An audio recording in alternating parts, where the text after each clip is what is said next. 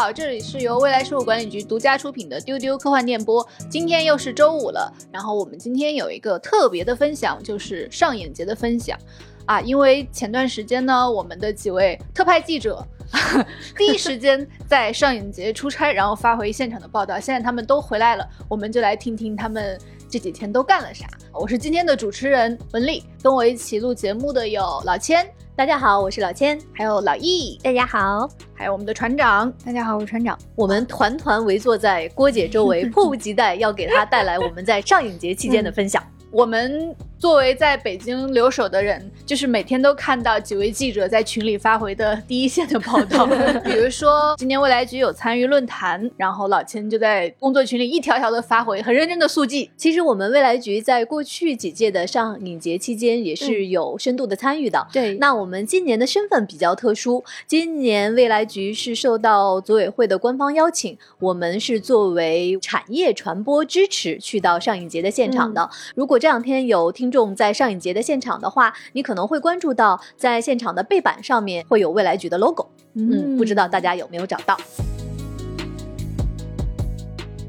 那么几位记者都分别参加了什么论坛呢？这个论坛是今年上海国际电影节第一次设立的科幻电影周，它是在六月十号和十一号举办的，一共有三场论坛。嗯嗯，分别是科幻电影周主旨论坛、科影融合论坛和电影科技论坛。那其实，在现场呢，也见到了非常多的我们的老朋友，比如说像郭帆啦、张弛宇，还有陆川导演。董润年导演，包括王宏卫老师，另外还有《流浪地球》的概念设计师，也是未来局的老朋友张博老师，还有视效制片人高峰老师，我们的局长还有吴忌老师，也是这次论坛的受邀嘉宾。可以说呢，在这次的论坛上，中国科幻电影的核心创作者就基本上都集齐了。对我记得王宏卫老师当时在现场说，拍过科幻电影的人今天都在台上坐着了。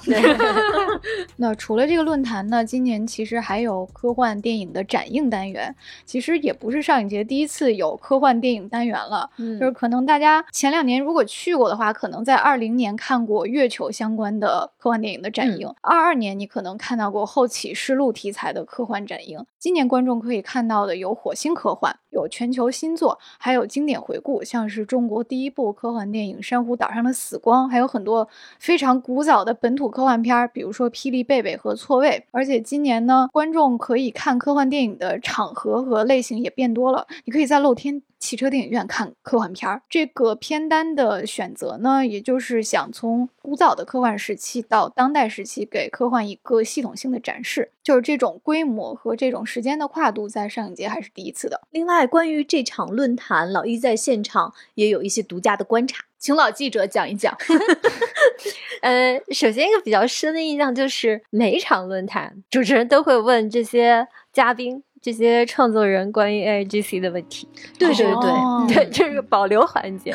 就会问他说：“哎，你们怎么看待现在的这个 A I G C 对于整个创作的冲击？”然后呢，大致他们的感受其实和我们的观察比较一致吧。大家都觉得，反正现在这个 A I G C 已经影响到了生产力，所以我们与其焦虑，不如积极的拥抱变化。嗯嗯，大致是这种心态。当然。各个生产环节的人，他们基于自己的立场和观察，也有一些细微的差异啊。比比如说那些导演吧，他们就特别的焦虑。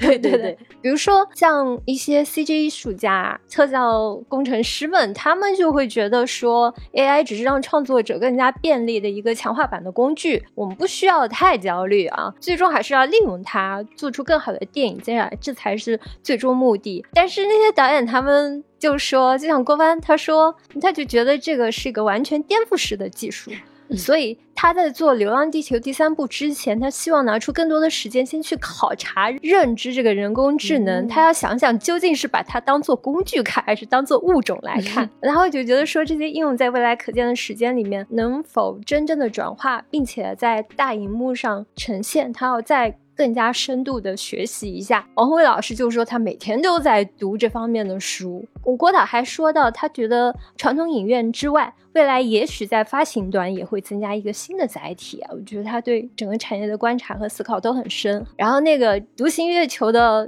导演张弛宇他就说，他也在拼命的使用 ChatGPT，但不是为了用它，而是为了和它搞好关系，因为他特别害怕被取代，他未来会奴役我。他说，张弛宇导演说，他每天对他的 ChatGPT 就很礼貌，他说他每天就是这样跟他对话：“您好。”请问，他说：“哎呀，我们要广结善缘嘛，跟他处好关系。”然后这个时候，郭帆导演就马上就很冷静的说：“哦。”那我每天对他就不好，过于严肃了，过于严肃了，都会说这不对，你要重新查一遍。我下回也对他好一点。然后王宏伟老师就说：“你看，就是这两个人不同的反应啊，就体现在不光是在体现在对 ChatGPT 上，外星来的时候，人类中的两种人也已经分出来了，很好笑。还会觉得说，当下人工智能的这个进化速度太快了，这种分裂式的变化，这种几何。”倍数增长的新知识、新变革都扑面而来，你会觉得有一种压抑感。嗯，我觉得这是很多在场这个创作者的一个共同的感受吧。嗯嗯。另外，在这次的论坛上面，还有一个新项目的推介环节，对吧？嗯嗯，叫做“未来引擎科幻电影年度展望”，它发布了一批重量级的科幻的电影项目和全新的物料，比如说像我们。关注了好多年的陆川导演的那个电影《七四九局》，这电影也是从拍摄到杀青已经过去了五年了，四五年了，对，四五年了。我们一直很关注，因为是我们科幻迷都很喜欢的一个超自然现象研究所的这么一个电影，然后里面很多的剧情也是根据真实的事件改编的嘛。那这个电影也是。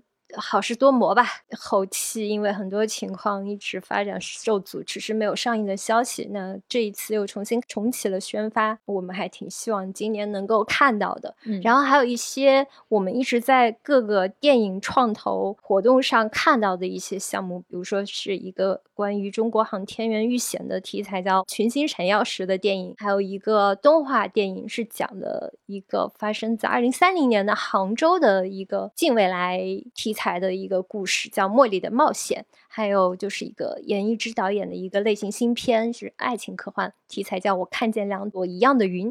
嗯，都是不一样的类型。然后我重点关注的，当然是我们自己未来局深度参与的一个和哔哩哔哩、比库利工作室合作的一个科幻单元剧集，叫《明日生存指南》。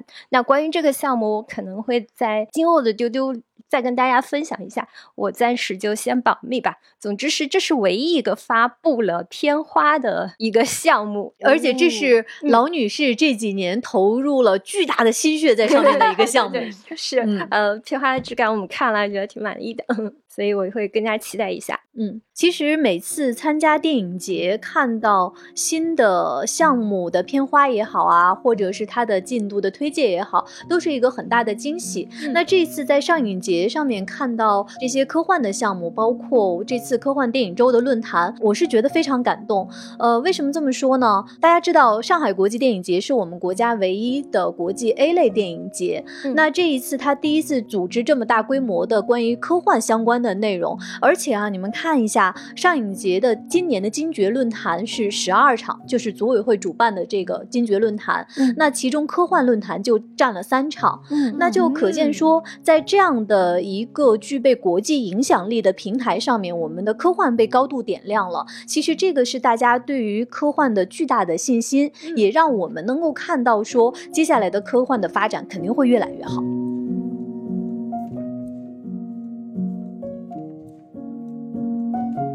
除了刚才非常专业的几位记者发回的报道中啊，我们其实，在工作群里面还注意到一个词，就是被老记者一直夸赞的一个词 “广富林”，这个是是什么呢？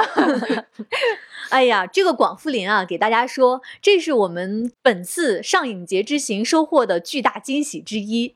我们在出发前啊，我们三个人碰着头，我们在研究这个行程，我们就说，哎呀，这个科幻论坛的举办地在松江，这个地方好远哦，好像跟我们习惯意义上的上海有很大的一段距离。嗯我们落地上海之后打车，出租司机都给我们说啊，你们要去那么远的地方，当时心里就凉了半截，说天哪，那这个地方得是有多远？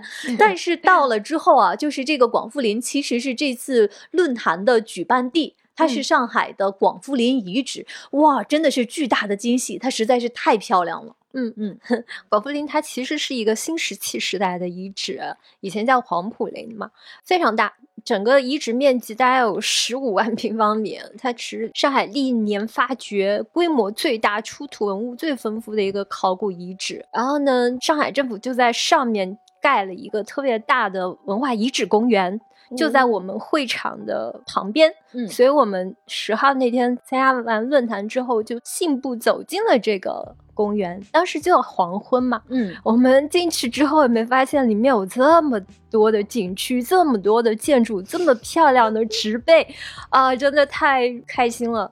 就那种感觉，就是既古老又现代，然后既真实又陌生，就那种感觉。嗯嗯嗯，对，它就是一个千年历史和现代文明的对接地。它在这个遗址公园是有一片湖，嗯呃，那个湖面上其实呃周围是它的这个博物馆的所在地，它那建筑非常有特点。老易看了一下，这个博物馆的其实参观区域是在水下的，嗯但是在水面上保留的那个区域，怎么给大家形容呢？它就很像水淹没房子之后，只剩下了屋顶的部分在水面上。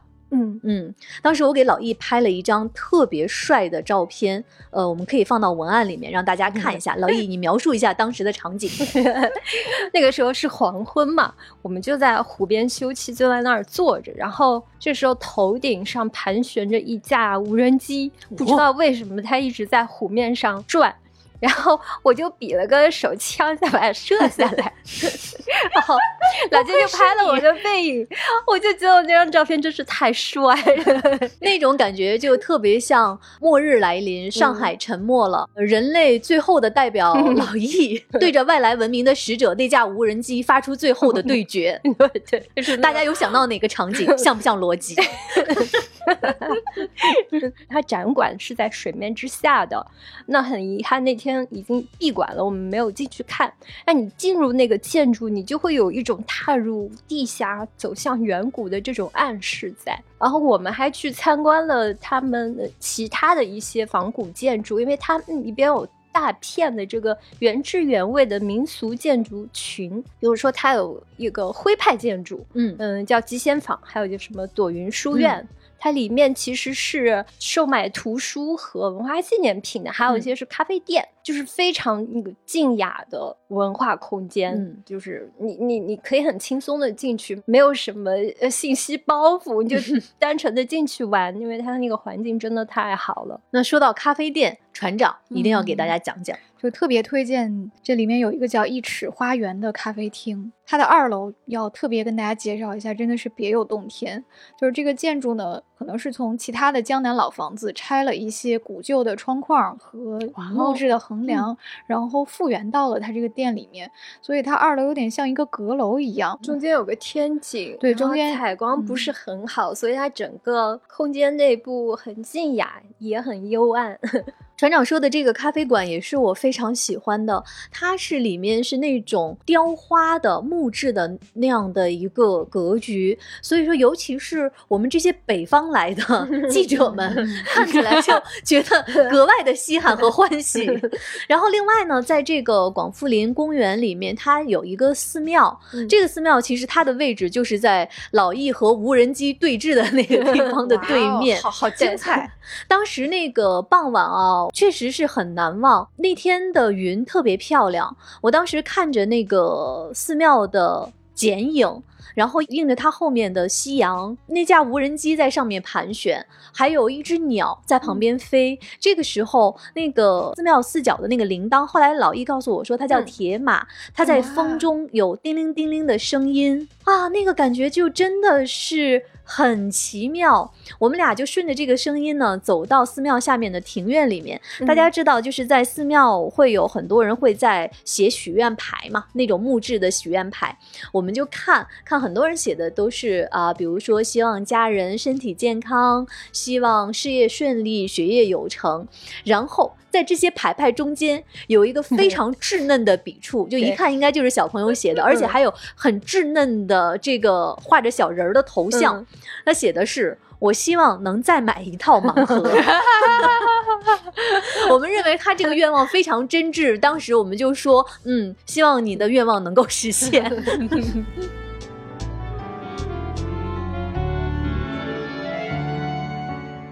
那记者们还干了其他别的事情吗？就作为记者，我就去到了今年上影节的主要论坛的所在地，其实是在市中心的那个银星皇冠假日酒店。嗯嗯。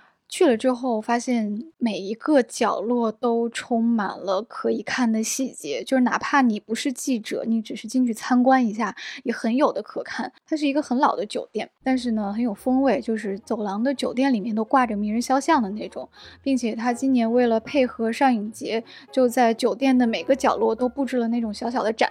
比如说，嗯，有老胶片机，有老摄影机，然后各种各样上一场提供的，呃，老电影的台词本和剧本，然后旋转门的中间还有老的电影胶片。我在这个地方采访的是日本著名的制片人真木太郎，他曾经制作过押井守的《机动警察》，还有金敏的《东京教父》和《千年女优》。哇！然后在这个采访，他提出了一些对中国动画人的建议，并且也提到了 A I G C 对现在。日本动画业的影响。那关于这次采访的内容，大家可以在未来局科幻办上看到精华的摘录。船长说的这个银星皇冠假日酒店，唤起了我这位老记者之前参加上影节的一些记忆。我记得很多年前，那个时候是一定要到现场来完成这个注册最后的环节，要领取纸质的记者证啊，要做一个媒体签到。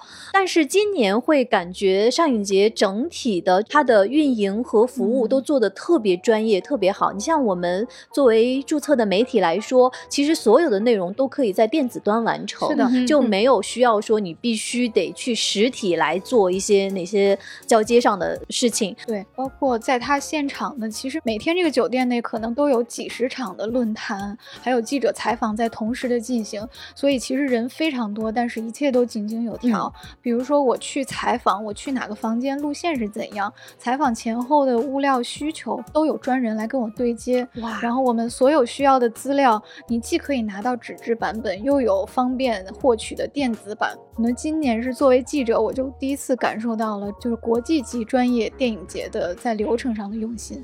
嗯，确实是我们几位记者就是在远方发回的都是赞不绝口。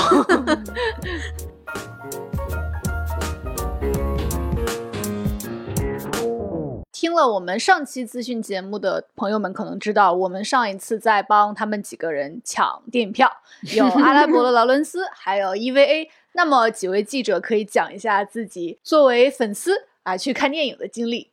嗯，真的是忙中偷闲啊。嗯，虽然远在松江的广富林，但是还是心系上海市中心的各个展 映。我们三个像排班一样，就是拿着论坛的日程，今天上午论坛是几点到几点？好，你可以走，你可以上午先去看哪个电影，然后回来之后，咱们俩几点再交接。那说到。这个看电影和抢票，EVA 当然是今年的最热、最重中之重，是不是？嗯，其实局长也在上海嘛，他是这次论坛的嘉宾。我们先来听一听局长和船长在上海为大家录的一段音频。大家好，我是局长。大家好，我是船长。我们在上海给你发来前方报道。对，这期节目的这部分就是我和局长在啊，主要是局长看 EVA 的前夕录制完成的。对 对对。对，就是害怕来不及剪辑，所以我们想呃提前录制。对，这个有多提前呢？就是我还没有去看 EVA，我本来以为这段是重头戏，嗯嗯，但是呢，船长已经去看了 EVA，而且这一段实在实在好笑了 啊！船长要先来讲一下这个抢票之后得到 EVA 的票。进去之后是什么盛况？好，以下的内容呢，就有一个看完 EVA 的人和马上要看 EVA 的人为大家独家放送啊。这个前方报道，我是十一号的时候去看的，也就是上影节的第一场 EVA 中，也是 EVA 中在国内第一次登陆大荧幕的那一场。哇哦，嗯，对。然后呢，我人生头一次哈，就是六点钟 起来准备看电影，估计以后也不会这么做。对，以后也再也没有作品让我能够在六点起来了，所以可能就是一生只有一次的吧。嗯，所以去了之后是什么样的感觉呢？你想想看，这些可都是六点钟起来看一黑的人呀。对呀，然后我就困得五迷三道的，我就嗯晕晕乎乎的去了。完了去了之后发现，嗯，是这样的，就是呃，我是在天山电影院，就虹桥中心的那个旗舰店看的。我到的时候已经人满为患了。嗯，就是大厅里面人头攒动，然后三步一个明日香，五步一个真四，什么？对，就是 coser 的浓度还是很高的。然后呃，还有很多穿 EVA T 恤的人，就是此刻现在局长穿着的这件。对对，我是哎专门那个在网上抢了一件，然后准备穿着这件等一下去看电影。对，就是大家的撞衫率也非常高，然后一看就是最近在那个 Nico and 这个店里抢的。对对对对对。对，呃，然后就直接进去了。进去之后，在影院里特别震撼。那是一个有斜坡的大厅嘛，然后就看到头发五颜六色的，有橙色的，然后有紫色的，嗯，然后有很多黑色。很感动的是，还有很多花白色。然后呢，就是我坐在那排呢，可以看到前排很多观众是能看见发际线的。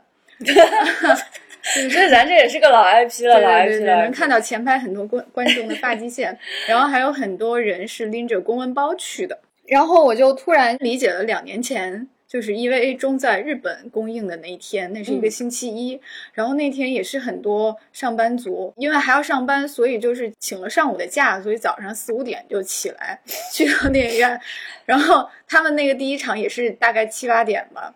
然后就突然理解了大家为什么拼，就是真的一定要在第一时间见证这一刻，然后就看看看开场了，看最后散场的时候，戏剧性的一幕发生了。我旁边刚好坐了一位真嗣的 coser，所以我是和真嗣一起看完的 EVA 中。哎呀，所以这一次真嗣没有逃避来看电影了。对。就是我和真嗣本来平静的看到了最后，呃，因为就是前面已经看过很多遍了，就是所有的台词啊、音乐大家都烂熟于心了，所以对我来说就主要是泪都已经流光了，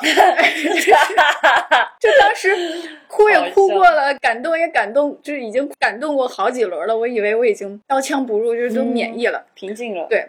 然后最后，当那个 One Last Kiss 响起来的时候，然后大家鼓掌，哇，鼓掌啊！然后呢，不知道有谁在黑暗中喊了一声“我妹得都”，好中二啊！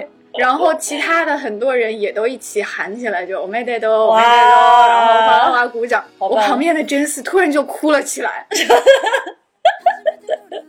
哎，真的好像真嗣本人啊！对，就是 真本人。对，就在大家恭喜他的那一刻，真嗣就呜呜的哭了起来，他哭的伤心欲绝，悲痛万分，那声音哭的声音很大，然后哭的在座位上弯下腰去。天呐，哎，太本人了，有没有？这个时候随身听还掉在了地上。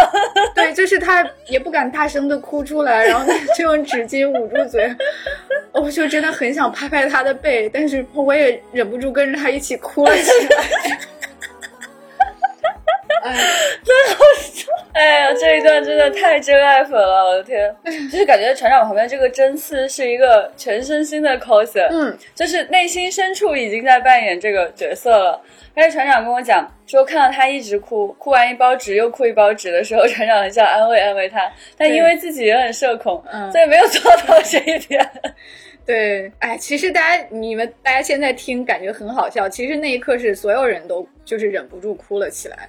就是就是前一秒大家都还比相对比较平静，然后后一秒真的就不是说抱头痛哭吧，就是在一个一个的传染下，就是 纷纷哭了起来，哭着玩玩的。嗯，对。所以整个电影院就是又在鼓掌又在啜泣的声音。对对，大家都开始掏纸巾，然后就哗哗，这个沙沙的声音。然后就是我觉得那一刻突然明白了，就是这个东西吧，无论就台词和剧情烂熟于心，其实其实都不重要，就是无论看几遍，还是会感到冲击。就是原来就是动画里面没有完成的那个第四次的冲击，其实最终由安野秀明敲进了每个人的心里。所以大家才会在同一时刻再次的感动。而且那一刻，其实大家感动的是因为我们一起在大荧幕上完成了这件事情，其实不是为剧情在哭，是 终于看见了。对，是因为我们一起庆贺了这一刻的到来，嗯，那种仪式感。对。然后其实一起完成一件某件事情，也是 EVA 要讲的东西吧。嗯，那一个十四岁的少年，他以为自己在成长的道路上很孤独啊，没有人理解他，没有人帮助他。结果有一屋子的人，甚至还有看得见发际线、夹着公文包的人一起理解他。对呀，结果后来回头一看，其实所有人都在他背后默默的支持他，只是当初自己因为封闭了心灵而看不到罢了。嗯嗯，所以，哎呀。就是那个字幕滚完灯亮起的时候，你就觉得好像真的有什么东西这一次是要真的说再见了。就虽然是迟到了两年，但是也不能逃避最后的这一刻，就是它终究会来。所以这个真的很有意思，就是自己亲自去完成这次告别，跟上一次在线上完成告别感觉很不一样。对。嗯，当时我记得未来局的那个 EVA 群里面就有很多人是第一时间去看了。对，他不仅第一时间看，他还要看几十遍。嗯，一直刷，一直刷，还攒了各种各样的物料回来。嗯，后来我们又在线上看了，再见了所有的福音战士。嗯，就是经过这些反复的洗礼，你总觉得确实已经正式告别了。但是没有在电影院看，好像确实缺了点什么。而且当时我们还采访了几位。嗯，就是在一当时在一线看 EVA 的人，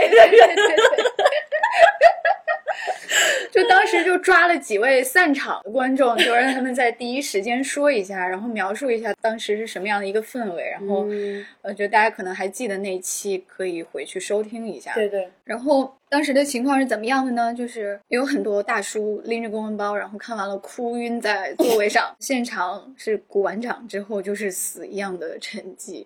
大家都沉浸在情绪里面出不来啊！有穿着校服的中学生，有有阿宅，三四十岁的人很多，四五十岁的人也有。然后感觉到年轻人是主力，然后中年人是第二主力，大概是这么样的一个情况。然后我觉得上海的这场就跟当时的情况真的很像，很像，就是有真四的 coser 这么年轻的。是的，然后也有刚才我说的四五十岁的，嗯，能看到地中海的 大叔们，大家都很害羞。还有一个事情我忘了说，就是对我就想说那个特别好笑，对，有多害羞。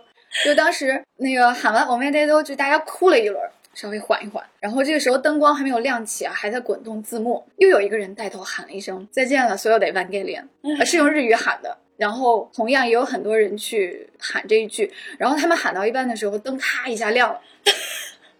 鸦雀无声，太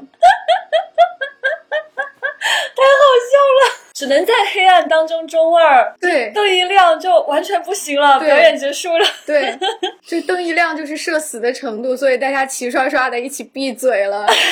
不知道是谁喊的，反正灯亮起来是不可能喊的。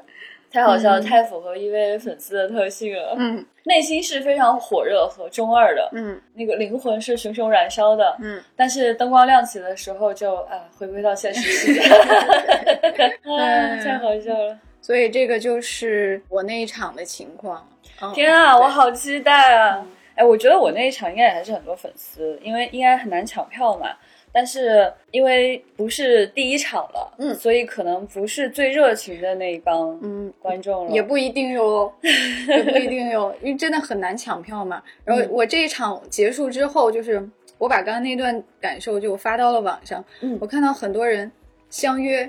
在那一条下面说，就是我们这一场，大家约好了也要一起喊，我们也得都哟。然后 很多人就在他后面就加一加一加一。哇，搞不好我这一场就有看了这一条的人。对对，好好笑。其实我们的 EVA 经历还有一段。是的。哎呀，真的好笑。来上海之前，船长就问我要不要去吃 EVA 的餐厅啊？我说还有这种东西。他说就是 n i k o 的那个联名里面的，因为最近看到这个联名卖的非常的火爆。哎。怎么说呢？我们到了现场之后，真是没办法呀。哎，就是大家可能记得哈，就是几年前，那是几年前的，我和局长来上海，就是去看初号机，然后带吃 EVA 餐厅的经历，就是那次真的是大满足啊，就大满足，大满足。初号机也看到了，然后吃吃喝喝什么都有，然后周边买了一堆。对，而且他那个餐还是有那种 set 的。对就是不同人物的 set，嗯，大家都是不一样的这个内容。哎，我跟船长就非常的津津有味。当时跟我们一起来吃饭，其实他真的是来吃饭的。波姐 一路在嘲笑我们，说你们太好笑，太奇怪了。但是当时我们就觉得说了一些很普通的话，在他看来就十分的好笑。嗯，比如说进去之后，那个桌子有一些是挤满了人，有一些桌子是没有人的。哎，我们就发现什么样的桌子没有人呢？因为那个是终章上映之前的粉色的桌子是没有人的。对，郭姐想了很久，你们是想说这个人物不受欢迎是吗？但你们也太奇怪了。啊，当然有过那次盛况之后呢，这次我跟船长就想相约再去吃一次 EVA 餐啊，结果呢，我信心满满的以为会复刻当时的嗯这个新盛况，对对对盛况，结果去了呢，就是真的什么都没有了，朋友们，就是从哪里说起呢？真是寂寞呀，啊。船长先到的，我先我在外面看到我们大门外面有一个就是插入栓，嗯，然后上面有个电子屏，电子屏在滚动播放几位少年的身影，嗯，然后往里走呢，有两块屏幕在柱子上，就是在显示他们的联名的一些情况，嗯，再往里走呢，是一些充气立柱做的那种插入栓，对，然后。我远远的就看见船长一个人十分寂寞的 坐在那个熏和真嗣的中间刷手机。我走过去，船长说：“哎，哎，好笑了，一声叹息，什么都没有，尽在不言中。”嗯，然后我们就一起看了看漂亮的装潢吧，漂亮的装潢。对，就是吃的东西都没有 EVA 的了。是的。然后到了楼上之后呢？在 EVA 的货架区，注意这个货架区还存在，就还有一些人形立牌可以拍照。对啊，你们的香香还立在那里啊，但是呢，货架上空无一物。嗯，哎，你说正常情况下卖完了就撤了吧，就撤了吧，或者是说货架上会摆别的东西吧？对对，真的完全不是，它就有很多空的箱子。嗯。然后空的衣架，甚至那个模特儿对身上的衣服都被买走了，空无一物。我觉得肯定是把样品什么所有的东西能买的全都卖都卖了。然后对他其实是留着这一块区域等待第二次补货，第二次冲击吧。这个过程未免也太长了，就是就是这个空荡荡的货架可能摆了得有半个月吧。我真的觉得太惊奇了，就是你很少能够在商场里看到这种长期空着的货架，对，一排一排上面什么都没有的衣架，对，你只能看见纸片人。哎呀，太好笑了！就问题是，即便如此，我看我看就是跟我们一起来的粉丝，大家还是很高兴的在拍那个空荡荡，可以，就还是挺高兴的嘛。对，就是大家可以看到每个角色穿着日常的衣服的那种人形版，然后在他的人形版旁边都有一个印章，对，就是一定推荐大家带着自己的本子或者纪念册去盖印章，对对，因为我们两个什么都没有带，就没有盖上这个印章，甚至这个店里连个本子都没。没得卖，对，真的很莫名其妙。所以大家如果去现场的话，就还是可以跟你喜欢的角色合影。嗯，六月十五日会有第二次冲击上新，刚好也是当天下午就卖光了吧。就是大家可以去排排队哈。但是局长还是买到了一个心仪的周边的。是的，是的，他剩下的唯一的一个东西。竟然是一个紫绿配色的小痛包，嗯，就是它里面还可以显示出里面的图案。啊，我觉得这个颜色还蛮好看的，然后塑料质感还蛮强烈，就买了回去。船长说，只剩下最后一个东西，竟然是喜欢的东西，运气真是太好了，真是太好了，可真是太好了呀。我们在现场呢，还拍了很多小视频，嗯，我们会跟大家讲解一下我们心碎的过程，嗯，呃，过段时间我们会上线到线上，大家可以关注我们的账号就能看到了，嗯，就是很过分的，就是呢，他们那个联名商品卖完了哈，就开始把店里面紫色和绿色的衣服摆在一起，假装也是联名，就远远看过去激动了一秒，对对对对，好生气，啊不得不说，EVA 在上海真的是很红哎。经过这次冲击，我就悟出来了，真的，安野秀明来了也是买不到的，是安野秀明，除非专门给他留下了，不会的，留不下，不能留给他。安野秀明是谁？不留给他，你是谁？我也要穿。安野秀明懂什么 EVA？太好笑了。当然也推荐大家去那个巨型 EVA 的现场去合影哈。是的，嗯，然后这次呢，就是 EVA 还跟国内就是上海的这个献血站推出了合作，太好笑了，这个 叫什么热血？对对对对对，大家去 热血一把吧。呃，献血的话呢，也是可以得到 EVA 的独家的周边的。嗯。有点心动，哎，好傻，我感觉。呃，总而言之呢，在现场叹气连连的船长说：“可能我也有责任吧，嗯，因为自己真的发了太多的微博去宣传这个联名了，以至于自己也买不上，真的十分的后悔。嗯，下次还是买完了再跟大家说吧。好，听了船长刚才对于。”第一场 EVA 的讲解，哎，我现在摩拳擦掌，非常的激动。嗯啊，时间已经距离我要看电影还有一个小时，我要再见了，朋友们，再见了，朋友们，我不想跟你们聊天了，拜拜了。嗯我们得都欢欢送局长。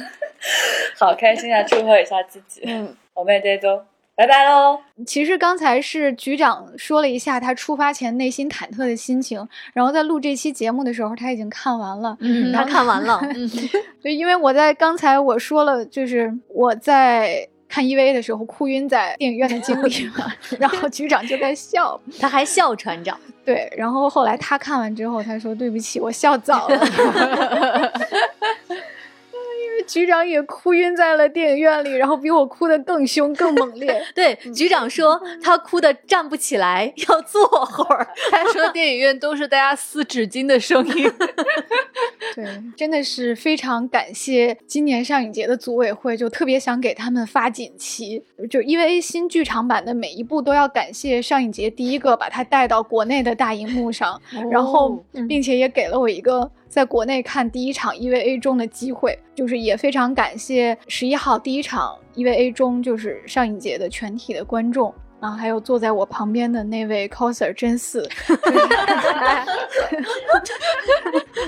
就是在给了我一个迟到两年告别的一个机会。就最后我的感觉真的是我走进了这个故事里面，大家一起完成了 EVA 的大结局。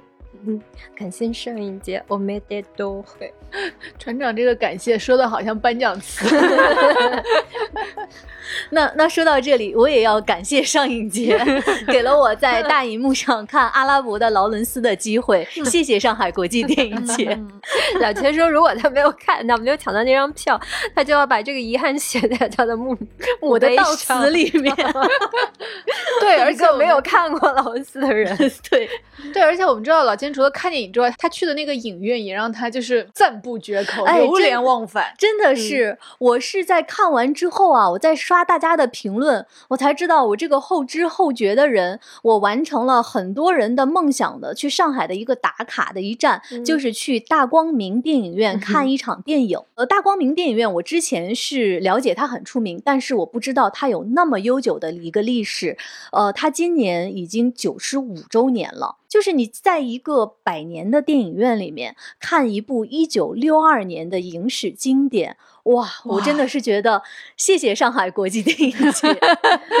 呃，其实我在之前做功课哈，就是有观众说大光明电影院，因为它是一个老戏院改的，嗯所以可能看电影的时候你会觉得有一些视觉上的不舒服，因为它的银幕是架在这个舞台之上的，它的银幕非常非常高，而且这个电影院因为它的那个一号厅是过去的剧场，所以说它其实是一个很宏大的一个，不是像现在大家熟悉的那种电影院的那种嗯座次的安排。但是呢，我真的是我觉得这个影厅和阿拉伯的劳伦斯真是相得益彰，相辅相成。阿拉伯的劳伦斯，它的序曲的那个环节是银幕上是黑的，是一个黑场。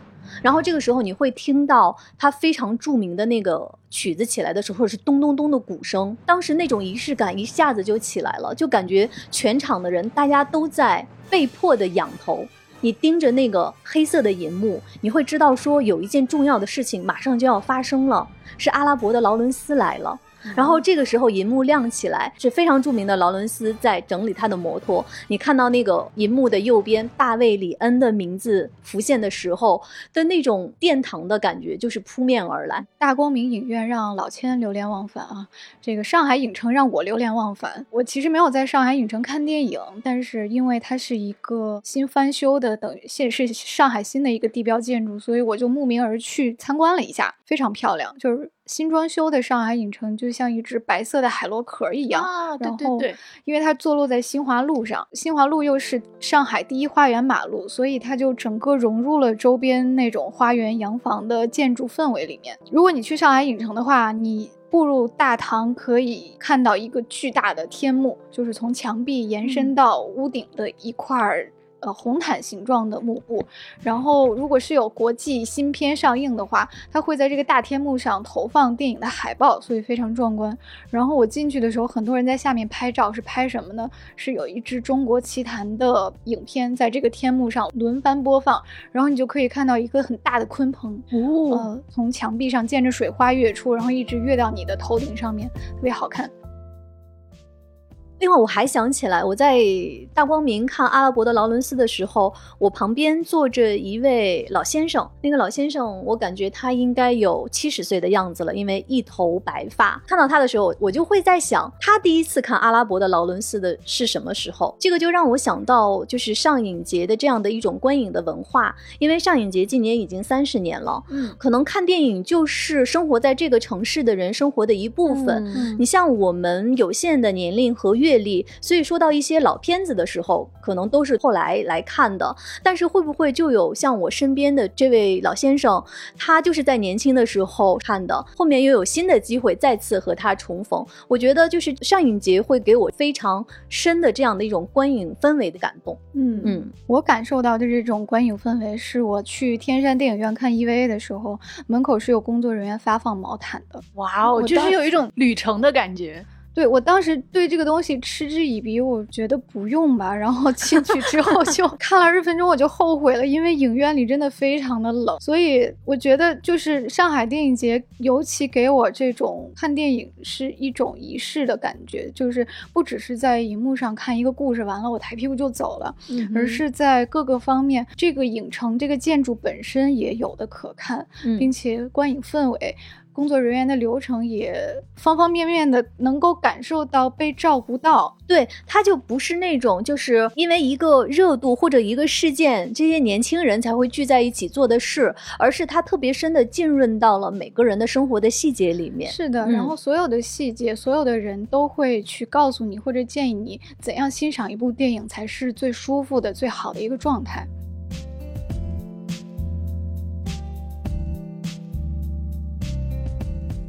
从上海回来之后，三位记者都是非常的开心。想问一下，还有什么让你们印象深刻的细节？我呢，主要是吃的太好了，吃的好，就是不仅是有精神上的愉悦，还有生理上的，就是胃口上的满足。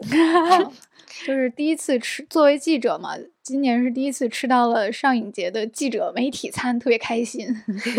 就是收到了这种上面印着上影节 logo 的盒饭哦，然后其实长得像飞机餐一样哈，然后但是每一个小盒子的那个。餐盖的纸片上也会印着上影节的 logo，反正就是啊一种仪式感，甚至一度想收藏这个 纸片，是不是？把饭盒洗洗干净拿回家。除了上影节的这个盒饭呢，普通的食物也很好。我甚至都没有刻意的去做攻略选那种五星级的或者是评价很好的餐厅，真的就是在影院周围随便挑。因为这几天我每天都要花两个小时往返于市区和松江之间，为了看电影，所以。体力消耗很大，又赶场没时间，我就真的是随便找一个小饭馆扎进去，都很好吃，而且很便宜。就首先是蔬菜啊、瓜果呀，他们的食材都很新鲜。然后比如说青菜吧，就开水烫一烫就很好吃，是这样的程度。然后呢，局长就说我这几天饭量肉眼可见的增大了，他以前都不知道我能吃这么多。我说 对，不是因为我不能吃，就是上海的食物实在是太好了。这两天的开心，其实还有一个就是源自于很多小细节。我那天去大光明，我提前去了，我就想提前在影院里转一转，看一看。在我看那些海报的时候，突然有一个保洁阿姨，她手捧着一束红玫瑰。到我面前说：“这个花送给你吧。”哇！我当时愣住，后来我才知道，他给我说这个是前一天，因为这两天电影节在办各种活动嘛，有见面会。见面会留下来的红玫瑰，然后阿姨呢就没有舍得扔掉，就把那些枯萎的花瓣摘掉，然后还剩下很好的花。她说：“你要不要带走？就送给你。”我想了想，我晚上抱一束红玫瑰看四个小时的电影 也是不太合适，就婉拒了阿姨的好意。但是这种很温暖的小善意，让你觉得心里觉得很很温润。然后另外呢，在我看完电影之后，这个故事没有给大家分享，因为刚才说到我们的住的地方松江离市中心很远嘛。我那天下午去的时候打车一点都不夸张，因为又很堵车，一个小时四十分钟。我在车上睡了一觉，都还没有到。我那天晚上看完电影之后打车，应该是差不多晚上十一点了。接我的是一位女司机。呃，我就问他说：“我说我们现在回去要很久吗？”我说：“我下午睡了一觉都没有到。”嗯，他就非常温柔，他说：“现在看我们可能四十分钟就到了，你如果想睡的话，也可以睡一会儿。但是他说，如果你不介意的话，我们俩可以聊聊天，因为等一会儿我们要走高速公路，晚上走高速，他说我怕我会困。”我们俩聊聊天儿，然后这一路我们俩就就聊了起来，然后我才知道这位司机大姐她是从桂林来到上海的，她给我讲了很多她在疫情中一些很乐观、很快乐的事情。他没有讲不开心的事情，然后因为他家是桂林，他说就住住在漓江边上，他给我讲了很多家里的那边好吃的食物，还讲了他们家满山的杜鹃花。我说我很喜欢绣球花，他又给我讲他家门口的绣球怎么影响了他们种田，会每年很苦恼的去要摘掉那些绣球。就这样一路聊着天儿，突然就发现到了我住的酒店，我们俩都表示特别特别遗憾，怎么车就到了，所以我我非常。感谢那天晚上看完电影之后那位司机一路的陪伴，这个是很多点点的细节让我觉得上海这个城市很有温度。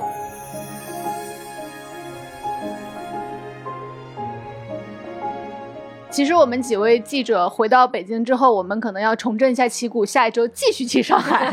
对我给没有见到的朋友说，别担心，我还回来呢。对我们上一次的节目也说到了，在上海电视节啊，我们会有两场的观影，第一场就是当当当当。《神秘博士》的线下放映哇，第一次线下放映，对，而且要强调是官方第一次线下大银幕放映，大银幕，对，而且我们也准备好了非常精美、非常稀缺、非常有收藏价值的卡片。杭州，我看到这两天大家在粉丝群里面聊天，就是哎。那个虎粉线下见面会怎么样了？对 对对对，已经激动起来了。所以这个大型虎粉线下见面会暨《神秘博士》的官方线下大银幕放映会是六月二十号下午在中华艺术宫艺术剧场。另外呢，还有一场活动，嗯哼，这个是刘慈欣首部国际合作纪录片《未来漫游指南》的放映，是在六月二十一号的下午，依然也是在上海中华艺术宫艺术剧场。嗯，这场放映之后呢，会有一个简短的对谈，对谈的嘉宾是这部纪录片的制片人，来自英国的 BBC 著名的科学纪录片制片人 Steve，还有我们的局长会做对谈和分享。这场还在开放报名中，报名方式可以去未来局科幻办的微博或者是接待员的微信朋友圈查看。嗯，总之呢，下周六月二十号和六月二十一号，我们期待在上海见到大家。嗯，同时，如果你下周来上海的话，还有一个沉浸式科幻体验可以去参加，那就是《三体：引力之外》沉浸式科幻体验，现在已经开票了。体验地点呢是上海西岸凤巢 AI Plaza，在全平台搜索“引力之外”就可以买票。那么，更多的空间解析、玩法亮点和购票链接，请关注未来局科幻。办和丢丢科幻电波，你就不会错过任何登舰的信息了。嗯，如果你有任何想要聊的 IP，或者想进丢丢听友群，欢迎加接待员的微信 f a a 零五零四，就可以进群啦。那我们今天的节目就是这样了，祝大家周五愉快，拜拜，拜拜。